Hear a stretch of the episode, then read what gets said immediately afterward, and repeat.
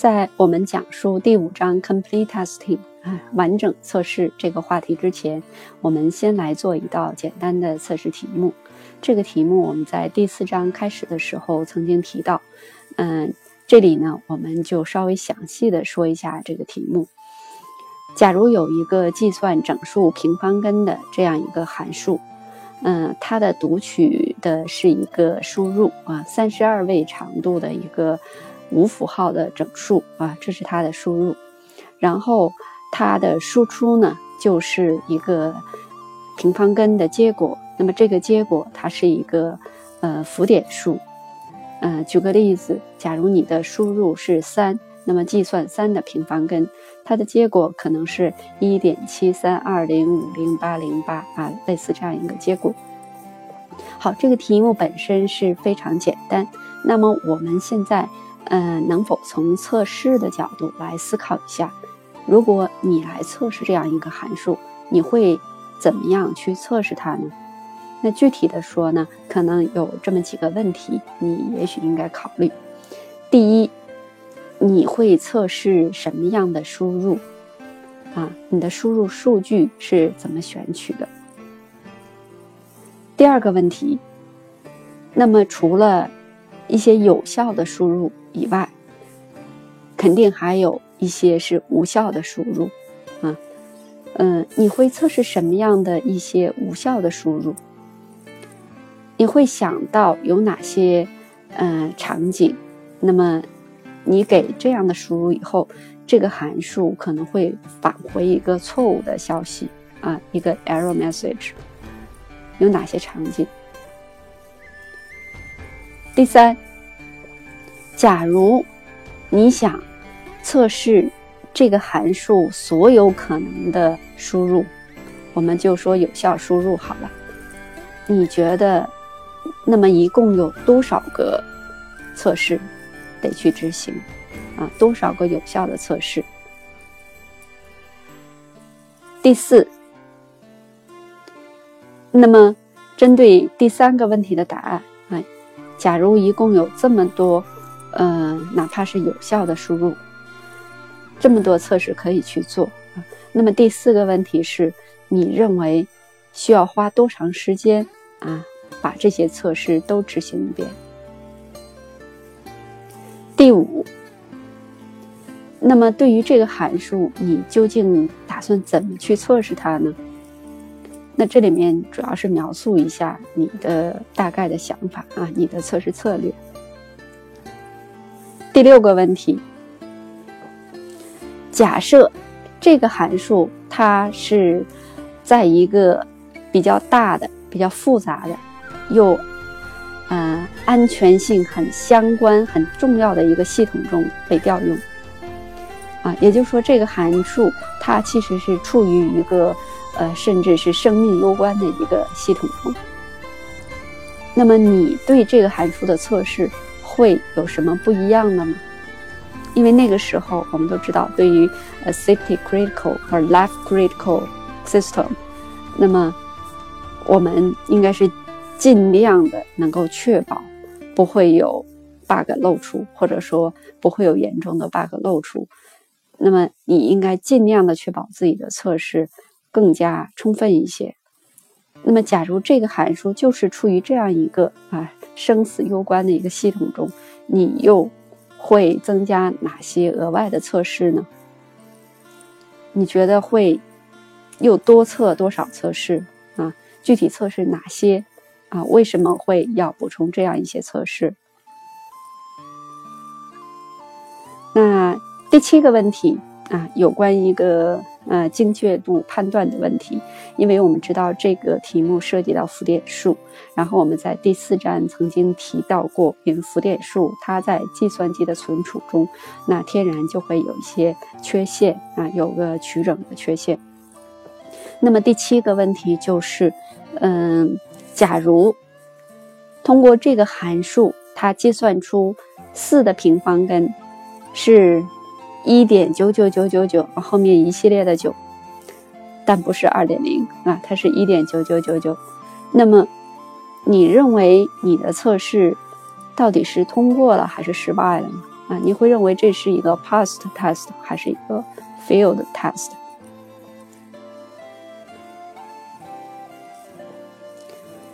那么它很有可能就不是二点零，对吗？那么这个时候究竟它和二点零的这个之间的这个精度差差多大？你会认为这个测试就可以认为是通过的？啊，你为什么会这样认为？啊，这是从测试的角度，你可能会涉及到要考虑的，呃，一些问题。当然，如果你在引申的一些思考，啊，还可以再问一些问题，比如说，呃，你之前是否做过这一类的测试？你可以回忆一下之前是在什么样的场景，然后。能不能描述一个你此前的相关的一个测试的经历？嗯，另外再比如，嗯，对于这样的一个测试，你是否会用到一些测试工具啊？你用的是什么测试工具？然后，嗯，你使用这个测试工具主要是帮助你来解决什么样的问题？好这个就是我们先给大家留的一道练习题目，嗯，我也是建议大家先，嗯，停下来啊，把这个音频节目先暂停，然后拿一张纸，啊，拿一支笔出来，仔细的思考一下刚刚啊前面提到的那样一些问题啊。尽管我们的被测对象非常的简单，对吗？它只是一个很简单的函数，只有一个输入的变量。但是，一旦你从测试的角度，尤其是我们从 complete testing 这样一个角度来思考，还是有很多问题啊值得去思考。好，然后的话，我们说一下，嗯，第五章，这个它有两篇这个必读的文章，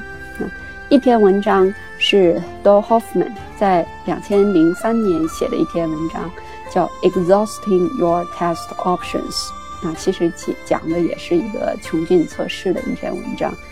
嗯，还有另外一篇是 Container 啊，在九七年写的 The Impossibility of Complete Testing 啊，完整测试的嗯不可能性，呃，这两篇两篇文章都可以从 BBST Foundations 那个呃网页上嗯找到链接，然后可以直接下载。那尤其是 Do Hoffman，嗯，D O U G。H O F F M A N，他写的这篇《Exhausting Your Test Options》，呃，我是建议大家去看一下。那这篇文章它其实是给我们讲了一个具体的，呃，关于呃 bug 的一个例子啊。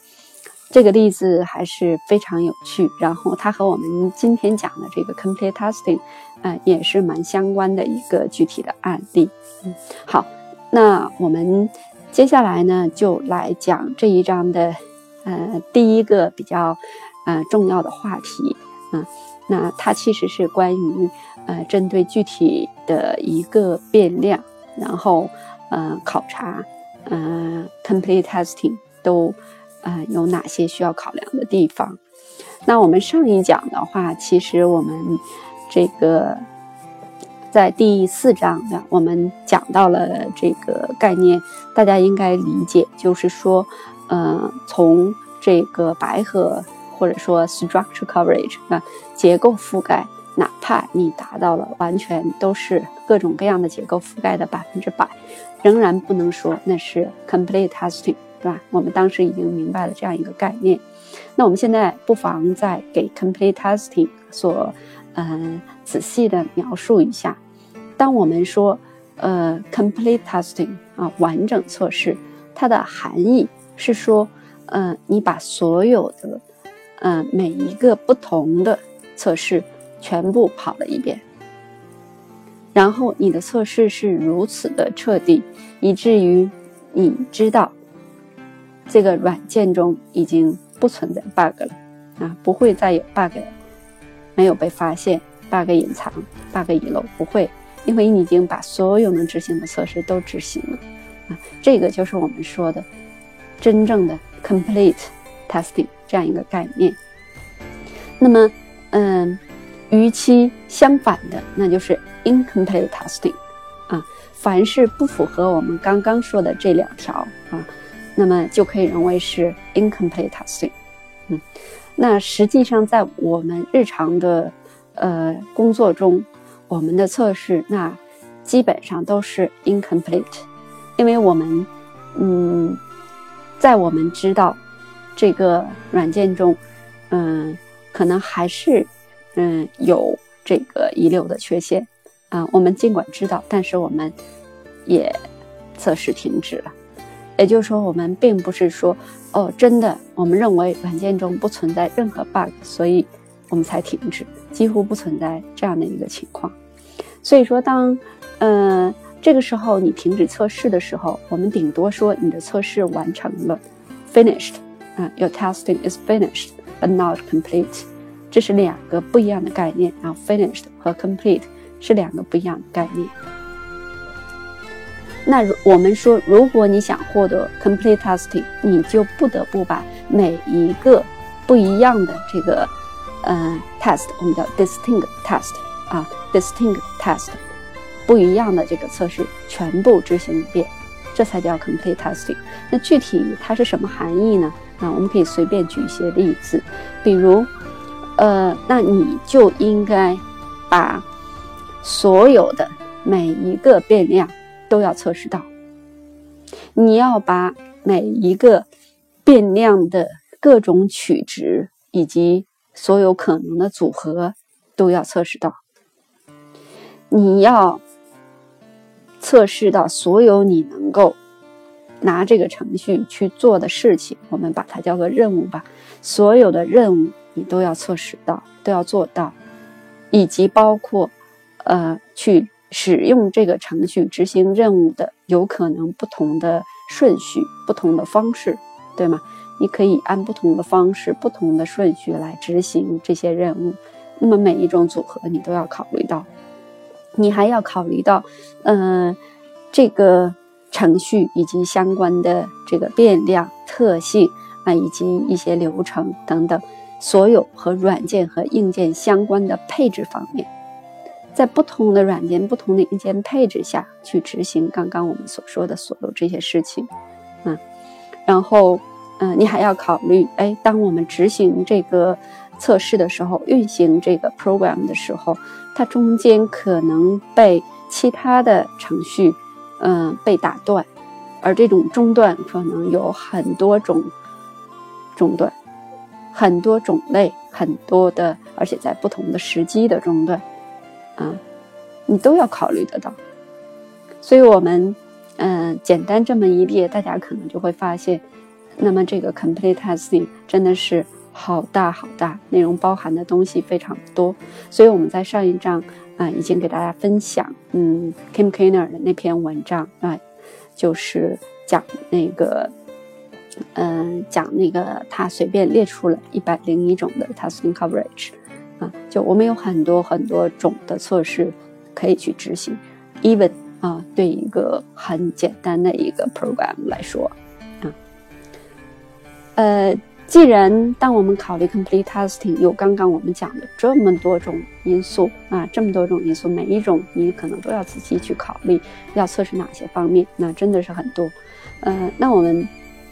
不妨呢，就先从一个很最基本、最简单的。哎，一个问题着手啊，来看一下这个问题。那这个问题就是说，我们就看一下单个的变量吧。哎，这可能是最简单的，因为任何一个呃被测的对象，它里面肯定有变量啊，variables。那我们就不妨从变量，从一个个具体的变量这个角度来看一下，嗯，进行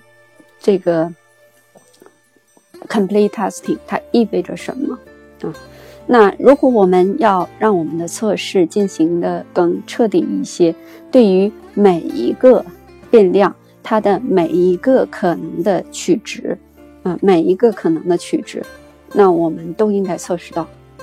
这个是说从变量的角度啊，从每一个变量的角度，Complete testing 它具体的含义了。那那么我们说这个变量，它不仅仅指的是输入的变量，你可能也是针对输出啊，因为输出也是有变量，就像我们刚刚讲的，嗯，那个计算平方根的函数，那么它的输出也是个变量，并且输入变量和输出变量它的类型还不一样。然后有的时候呢，这个变量可能是这个程序在运行当中的某一个呃中间的一个变量。那你如果要进行 complete test，对于你所识别的每一个变量，每一种可能的取值，可能都要去测试到。那这个显然是不大可能的，嗯，所以通常我们的做法，嗯，针对这个程序中的变量，那我们一般会采用采样的做法，对吗？我们会取一些我们比较关心的一些值。啊，比如说我们呃取一些正常的有效的值，然后这样我们就可以检查这个程序它的一个 normal 的 operation，嗯，然后呢，我们可能会给它一些比较异常的值，啊，比方图太大了，或者太小，或者是非常奇怪的一个输入啊，这个时候，那我们就想观察这个系统它对于呃异常处理方面啊等等，那 anyway。那这个，总之，我们针对变量的测试，通常不会想着去便利、去穷举，而是大部分的情况下呢，那我们就会，嗯，把这个变量想方设法分成这个一些子类。或者是分成不同的组，然后从每一个组里面选取一些典型的我们感兴趣的一些数据，那尤其是那些处于这个每一组的边界的情况。那你可以认为我们通常所说的那个呃等价类和边界值啊，其实主要是非常有效的来针对变量的一个测试的一个一个方法，就是说，呃，你能够。呃，根据你的业务需求分析出来里面涉及到哪些变量，然后这个变量又根据业务需求，你能够识别应该从哪几个子的类或者组组别来分析这个变量，然后这样你就知道可以选取什么样的一些数据啊，就比较好啊，选取什么样的测试的数据，有可能是有效的，也有可能是无效的数据。嗯，OK。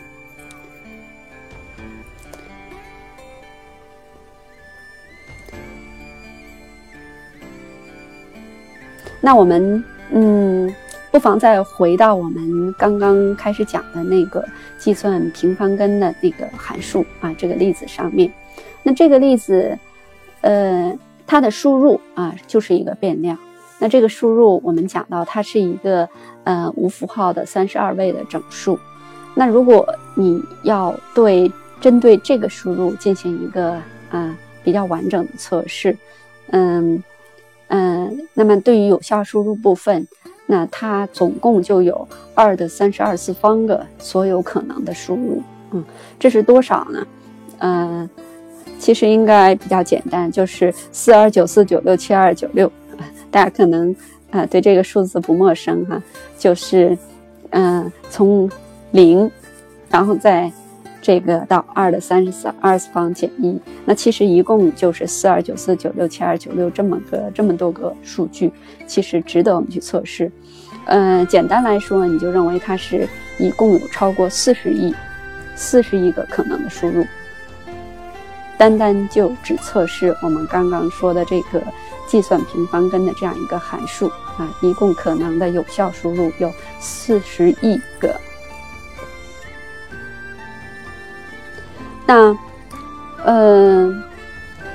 这个问题其实比较简单，就是说，嗯，这个程序啊，这个程序它从内存中读取一个三十二位的一个呃数，然后把它解析成。一个无符号的三十二位的整数，但是是谁把什么样的数据会放到这一块内存区域中？那么这是他控制不了，因为这只是他的输入，他来读取。那么从这个角度讲，你可能放入的放到这个内存中的，可能是有可能是一个字母，有可能是个复数，有可能浮点数啊，有可能是汉字，有可能各种。Anyway。其实，如果说白了，它不过是，嗯，有一个三十二位的一个，呃，里面都是一些一和零组成的这么一串数字吧。所以对于这个函数来说，它只是读取一个三十二位长度啊，这个字长这么长度的一个数据，里面呢充满了一和零的一个序列，然后它来把它解释成是这个一个呃无符号的整数，然后来计算它的一个平方根啊，是这样一个事情。如果这样子的话，呃，那么所有可能组合我们刚刚讲过，那是超过四十亿。那假如这个函数处理的这个，假如输入是六十四位呢，那就更多了，对吗？那就更多了，嗯，那应该就是呃二的六十四次方这样一个所有可能的一个输入，那这个呃组合数就非常之大。那么从从这样的一个例子，我们就可以看得出来，嗯。哪怕针对计算平方根这样一个很简单的一个呃被测对象来说，我们都很难去呃穷举，把每一种情况都去测试得到。呃，更多的时候，我们可能能做的就是做一个采样，我们选取其中的一小部分的样本，啊啊，我们尽可能的去优化我们这样一个采样数据，嗯。但是不管怎么样，哪怕你采了一千个样，啊，那你也这个没办法去保证你能够发现所有的 bug，对吗？你是没办法保证，啊，我不知道刚刚大家在做那个练习的题目，针对第一个问题，你会测试什么哪些输入的时候，大家设计了多少个输入哈？但我估计很少有人会写出一千个吧。但是，即使你测试了一千个输入，这一千个比我们刚刚讲的总的这个四十亿个输入，那也是很小很小很小的一部分，啊，很小的一个部分。所以说，嗯，哪怕你用等价类，你用边界值。对这个题目进行一个仔细的分析，对你所要采样的数据进行精挑细选，然后尽可能的去多采样一些啊，哪怕你做了这样一些事情，嗯，我也只能是说，嗯，你的测试集还是不错的啊，是一个不错的测试集你所选取的，但是我仍然不能说你的测试是 complete，啊，这是完全不同的概念。嗯，我们通过这样一个简单的例子，大家来知道 complete testing，嗯，不是那么 easy 就能达到。然后我们刚刚给大家这个介绍过，说请大家看那篇必读的文章，嗯，Don Hoffman，他这个他在那篇文章里面其实讲的就是类似这样一个问题啊，就计算一个整数的平方根这样一个问题。那当时呢，他们。这个应该是那个项目中啊开发的那个计算机叫 MASPA，呃，这个计算机其实是一个呃超级快的一个计算机啊。为什么这样说呢？因为它有这个六十四 K 的这个处理器啊，并行处理器六十四 K 啊，具体说是六五三六个处理器，所以同时运算。那我们想一想哈，这六万五千多个 CPU 阵列啊，一起来运转，这个速度是可想而知很快的。然后这个 MASPA 这个嗯设计者呢，他其实是嗯为一个应该是国防很重要和安全的这样一个呃任务来设计这样一个 MASPA 的一个巨型的 computer，嗯。据说好像是，嗯，会，呃，对于那个核导、核导弹这一类这个军工啊，这种呃设备上会使用到这个 MASPA 的这个 computer。所以说，对于这个 MASPA computer，呃，那么它所执行的那些运算的准确度、精确度是非常重要的。嗯，当然，尽可能的要确保啊没有 bug，这个遗留。那我们刚刚讲过，他如果想测试，呃，所有可能的组合，四二九四九六七二九六啊，超过四十亿这么多个输入，那么具体会怎么测试呢？对吧？你会怎么测试？刚刚我们谈到的那几个七个问题啊，有关这个计算平方根这个函数的这个问题，不知道，嗯，刚刚大家是打算怎么样去测试？那我想，嗯，可能不会有人说，那我要把所有的这超过四十一个输入全部执行一遍。可能大部分都是按某种方式去采样，对吗？去采样来做这件事情。那。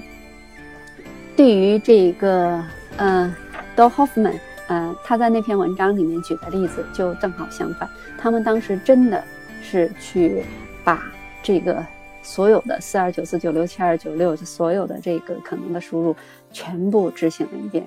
啊，为什么会这样子呢？呃，那当然是因为他们本身的这个计算这个这个系统，啊，就是这个这个 Maspa 这个 computer 它本身。运算能力是超级强、超快的啊！你想象，同时有六万多个、六万五千多个呃 processor 在那一起来运算，所以它的速度还是蛮快的。然后当时他们就计算了一下，OK，哪怕我把这超过四十亿个所有可能的输入全部执行一遍，那我嗯大概也就六分多钟。所以他们就真的去这样做了。但你这样做的时候，你要选取一个比较好的一个 Oracle 啊。记得我们前面几讲谈到 Test Oracle 的问题，你要选取一个合适的 Oracle。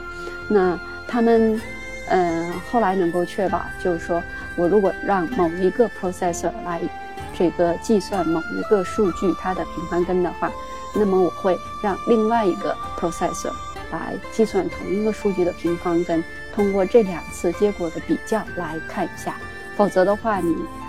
两次都是用同一个 processor 来处理同一个数据的平方根，那你很有可能，假如它的计算是错误的，那么两个都是错误的，对吧？那就是出现了我们之前讲过的 false false 的这种组合场景，也就是说，哪怕有 bug 你也发现不了。嗯，但即使是这样，他们其实也不用花太多的时间就能把所有的这个数据都便利一遍。然后经过他们的便利之后，他们真的发现了两个 bug，也就是说，在所有的超过四十亿多的这样一个输入中，有两个数据，嗯，它的实际结果或者说，嗯，它的这个测试的结果啊，两个 processor 返回的结果是不一样的啊，它做个比较，因此就发现了两个 bug，也就是这两个 bug，一旦你测试这样的两个数据。啊，来计算它的平方根，那么这台计算机计算的结果是不对的。那因为 Maspa 它会自己有内建的，呃，实现了一些数学的一个，呃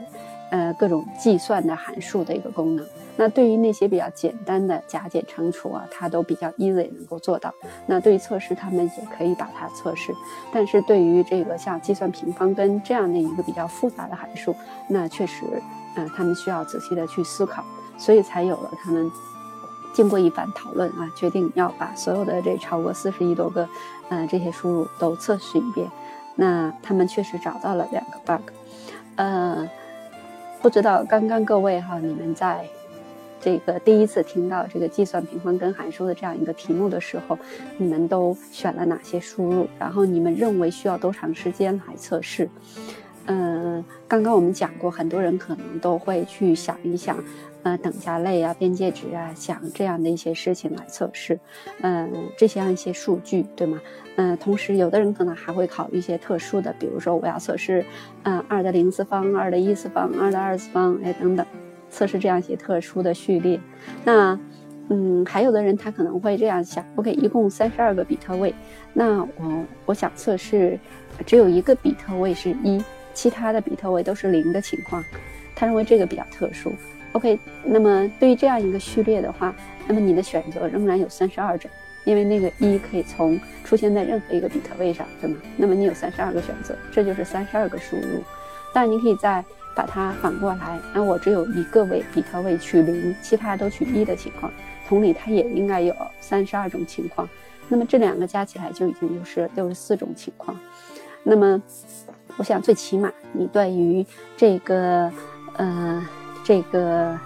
呃，输入数据它的范围的最小值和最大值应该也要测试一次。那么它的最小值就是零，啊，就所有的比特位都取零，那还有一个所有比特位都取一，也就是二的三十二次方减一啊这样一个数据。那么即使这样，你你测了六十六个，对吧？假如你再选取一些其他的数据，但我觉得可能绝大部分都不会针对这样一个函数测试超过一百个测试，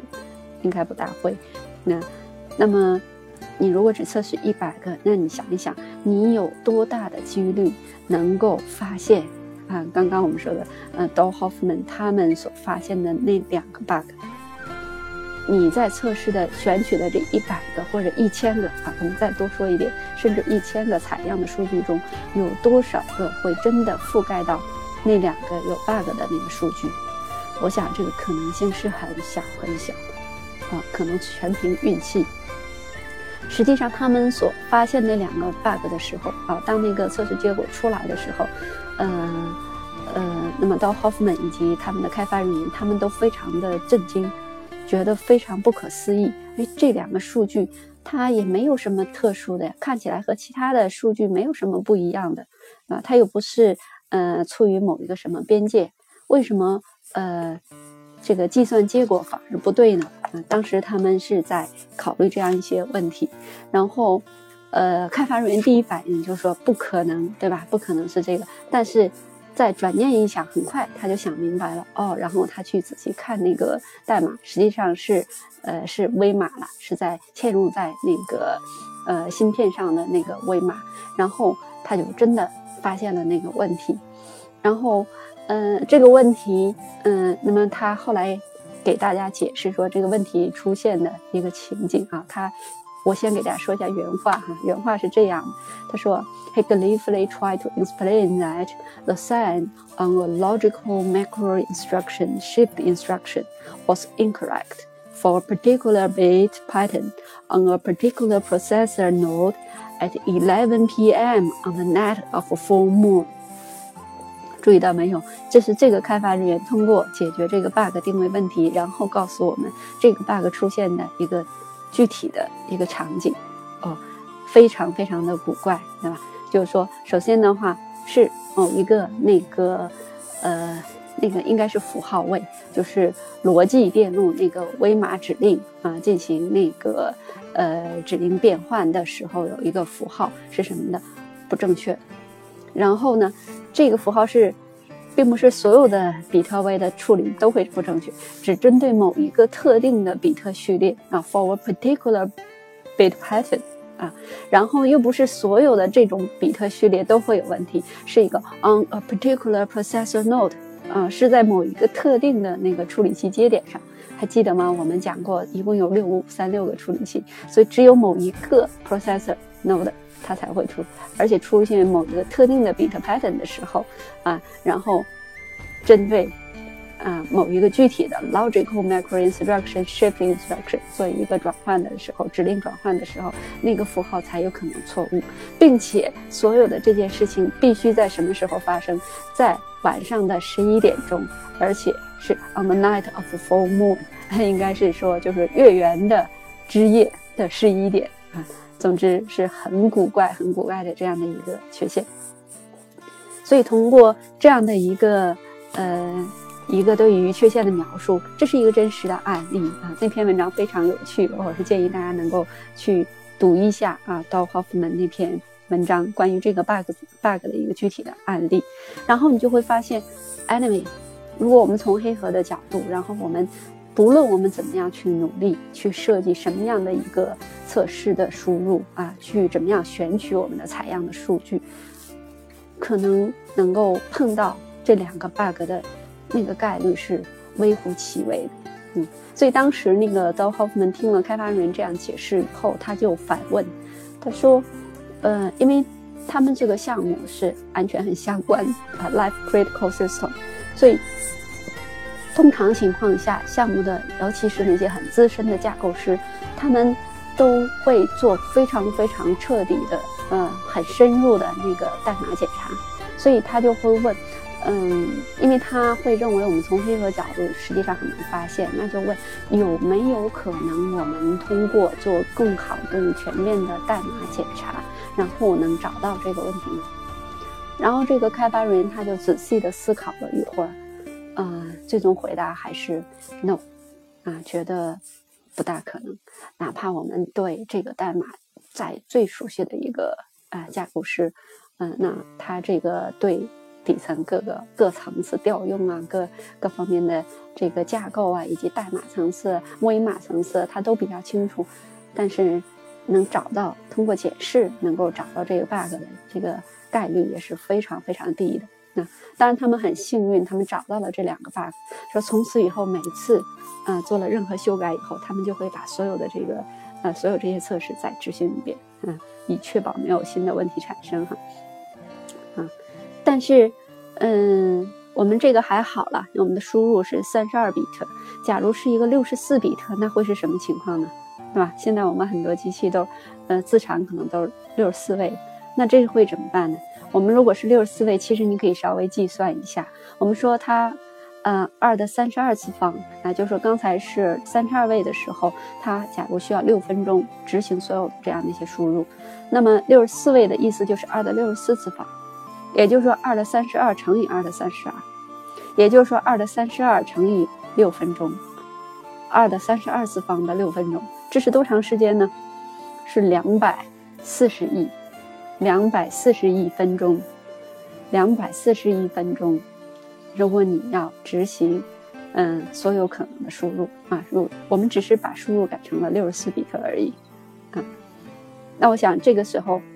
哪怕对于像 Maspa 这种啊超级快的这个计算机，可能也是需要采样才可以做了啊。所以我们测试真的是很难去去穷举了。嗯，而且我们刚刚哪怕在 Hoffman 啊，他算比较幸运的，嗯，他们有这么强大的一个呃 super fast 的一个 computer，所以他们可以来便利所有的这个呃可能的超过四十亿次的这样的一个输入，嗯，但实际上尽管这样，他做的也不是一个所有有效的输入的一个所有的呃测试，因为。嗯，还有很多很多可能的输入，他都没有考虑到，对吗？他没有考虑到，比如他根本就没有考虑这个数据究竟是，呃，它是怎么样，嗯，这个放到内存里面的这样一个过程，这个过程可能就有很多种不同的情况。我们刚刚讲的只是说，OK，这个 data anyway 已经放在内存中指定的某个位置，你只要把它读取来，然后去测试，但是。这个从数据可能一开始是从界面，尤其是我们现在经常很多是人为从界面输入这个数据，从界面输入这个数据到这个数据最最终放到内存中那个某一个区域，这里面可能又有很多呃值得考虑的一些状况，对吗？如果你是人工进行数据的输入的话，那你犯错误的呃进行各种异常输入的机会就非常的多了啊，比如说。呃，你输入一个数字，啊，那么，嗯，很多的时候，它允许你边输入边编辑，而不是选取，你可以编辑。那比如说你输入一二三，然后回车，啊，嗯，然后把它换成四五六。哎，这个时候，啊，你先入一二三，然后把它删掉，然后变成四五六，这个时候。正常的话，它应该按四五六来读取，但实际上有的程序可能处理错误，就把它变成一二三四五六。有的错误就是因为这样子，对吧？这是跟用户的输入的这个具体场景行为有关。那这种异常就太多了，对吗？太多了。还有的时候，那有的人你可以输的非常快，有的非常的慢。那这个可能也会由于你输的这个速度啊，会导致问题啊，导致问题。还有有可能是可能超时和时间有关系，对吗？啊，你输入某个数据，然后输到一半，然后停止，停很长时间，你去看一下，有的系统可能就会有一些反应了，啊，那超时也是我们经常会嗯发现的这个问题的一个很重要的一个手段，对吧？所以所有的可能的这些，其实嗯，它都是关于 input。关于这个输入数据的所有有可能输入啊，不仅仅是说所有我们说那些，呃，四二九四九六七二九五那那些所有可能每一个的有效的输入，对于其他有很多很多种各种可能的输入场景，那都是一个你应该去考虑测试的一个地方，对吗？嗯，然后，嗯，那对于这，那么这样子我们还没有考虑，嗯，各种可能的这种。呃，异常的一个一个输入，啊，这种异常情况其实出那出现的概率就更多。那我们知道，嗯，程序中很少有可能只有一个变量，它可能有很多个变量。那我们比如说只有两个变量，即使每一个变量你都取有效值，但是这两个变量一旦放在一起的时候，就有可能产出产生出一些异常的结果，对吗？而每一个变量都是在有效值，但是它们相乘或相加，有可能就溢出了。啊，那这种错误就，嗯，那一旦溢出，就有可能会导致一些意想不到的情情景，比如说，呃，内存被踩，那都有可能。然后，嗯，假如我们所要处理的这个数据，它最终还要被输出，要被显示出来，要被打印出来，在某个地方，那你要考虑，嗯，被打印出来或者被显示出来的那个地方，它的空间。嗯，它的一个极极限的测试，对吧？是否能够容纳你被显示出来的如此，比方说如此这么长的一串的一个数字？嗯，这里面嗯也都是关于数据的，它的一些嗯正常和异常或者有效无效的各种范围的一个考量。那测试中可能都会考虑到。嗯，然后刚才我们讲的是。可能数字太大或者字不算太长，可能会溢出，但有的时候也可能是 end flow，对吧？那这个时候就是，比如说，呃，你你什么都没有输，你给它一个空的，它会有什么表现？我们想看看这时候系统它是如何处理一个空的这个数据啊，一个 empty data。那还有的很多的时候，这个系统简直是莫名其妙，对吧？有的时候。呃，你不知道什么原因，当你输入了某一个具体的一个输入值的时候，这个系统会发生一个很有趣、很古怪的一个行为。啊，这个行为可能是，呃，你完全想不到的。比如说，某个开发人员他故意，啊，他可能对这个公司或者是怎么样，他有一些不满情绪。那当你给了某个特定的值的时候，你可能这个程序就会给你反馈一个很意想不到的一个结果。那这个时候。那它都是个 bug，那这种场景会有哪些呢？你是完全不可能去便利的，太多了。呃，Container 把它叫 Easter eggs 啊，叫这个感恩节彩蛋啊，就是其实我们的程序啊，啊，在某些输入的场景下会给你很多意想不到的一个东西啊，意想不到的礼物啊，就是那些 bug。所以呃，我们简单描述了这些场景，就是也想告诉大家，哪怕针对变量。这么一个很简单、很简单的东西，你是不可能把它测试的非常完整的，不可能。那那我们知道，变量一个个的变量是我们被测对象里面应该最最基本的元素了。我们的呃测试的这个业务的逻辑，嗯，那要远比一个个具体的变量要复杂的多啊，复杂的多得多。我们只是单单考虑变量这样一个因素，哪怕是一个变量，我们都有太多太多要考虑测试的场景，我们无法去，嗯，便利，所以没办法去测试每一个，呃，变量的每一种可能的一个场景。那，嗯，然后呢，我们还，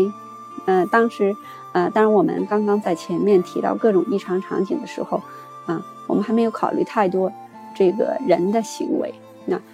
呃，其实人的行为那就，呃，更不可预料，啊，不可预期。嗯，有的开发人员会说，嗯，你测试这样的一些异常没有意义，为什么呢？No user would do that，对吧？不会有用户会像你那样来操作那样测试。很多人会都这样来讲啊，嗯，那么这里面，嗯，想给大家重点来说。当有人跟你说 “No user would do that”，它真正的指的是什么含义呢？指的是 “No user I can think of who I like would do that on purpose”。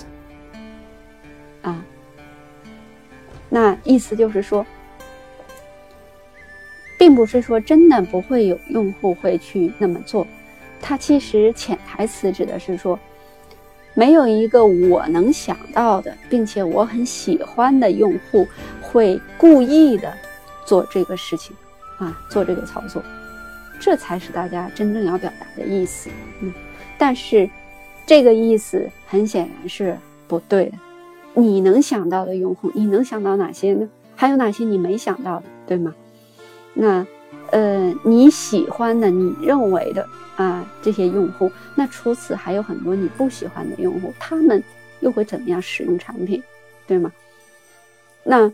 不一定是。故意的，很有可能很多时候是偶然的来做某个事情，那么出现 bug 我们就可以容忍了嘛？啊，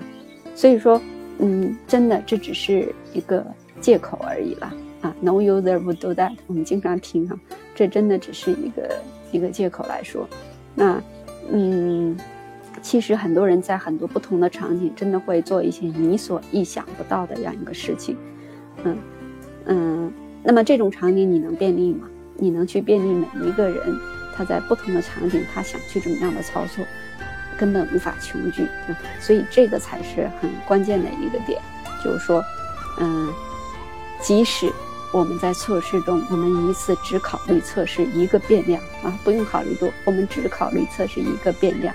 你很有可能针对这一个变量，你也没办法开展 complete testing，你没办法测试的面面俱到。嗯，就像我们这一讲所谈到的很多方面，针对这样一个变量，人们可以做各种各样的正常、异常，你想到的、你想不到的各种各样的数据。啊，你可以尽量测试的更多，但是不管多么多，你所测试的仍然是所有可能测试的、所有可以被测试的其中的一个很小、很小、很小的一个部分而已。那所以说，应该是说。你不得不决策，在这么大的一个可选的测试集中，怎么样去做一个更好的决策？怎么样去呃做一个一个好的采样啊？毕竟我们绝大部分场景，我们都没有办法像 Hoffman 那样那么幸运，嗯，可以便利每一个他能想到的测试，然后发现那两个 bug，啊，但很多的时候我们能做的不过就是更好的采样而已。但怎么样能够更好的采样？嗯，其实我们前面那些讲一直在谈，所以基于风险的测试就是我们能做的一个最好的呃尝试。